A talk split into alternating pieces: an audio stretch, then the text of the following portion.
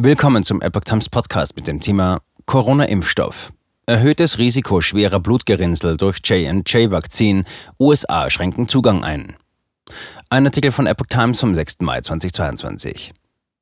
Die US-Arzneimittelbehörde hat den Zugang zu dem Covid-Impfstoff von Johnson Johnson eingeschränkt. Künftig sollen nur noch Erwachsene den Impfstoff erhalten, die die wirksameren mRNA-Impfstoffe von BioNTech Pfizer oder Moderna nicht erhalten können oder wollen, erklärte die FDA am Donnerstag. Grund für die Änderung der Notzulassung des Impfstoffs sei das erhöhte Risiko schwerer Blutgerinnsel. Aus demselben Grund hatte die FDA im Dezember bereits empfohlen, sich bevorzugt mit den mRNA-Impfstoffen behandeln zu lassen. Der J&J-Impfstoff spielt spielt in den USA ohnehin kaum noch eine Rolle. Lediglich 3% aller injizierten Corona-Impfdosen stammen von J&J-Tochter Janssen. Trotzdem erkennen wir an, dass der Covid-Impfstoff von Janssen noch eine Rolle bei der Reaktion auf die aktuelle Pandemie zu spielen hat, erklärte FDA-Leiter Peter Marks.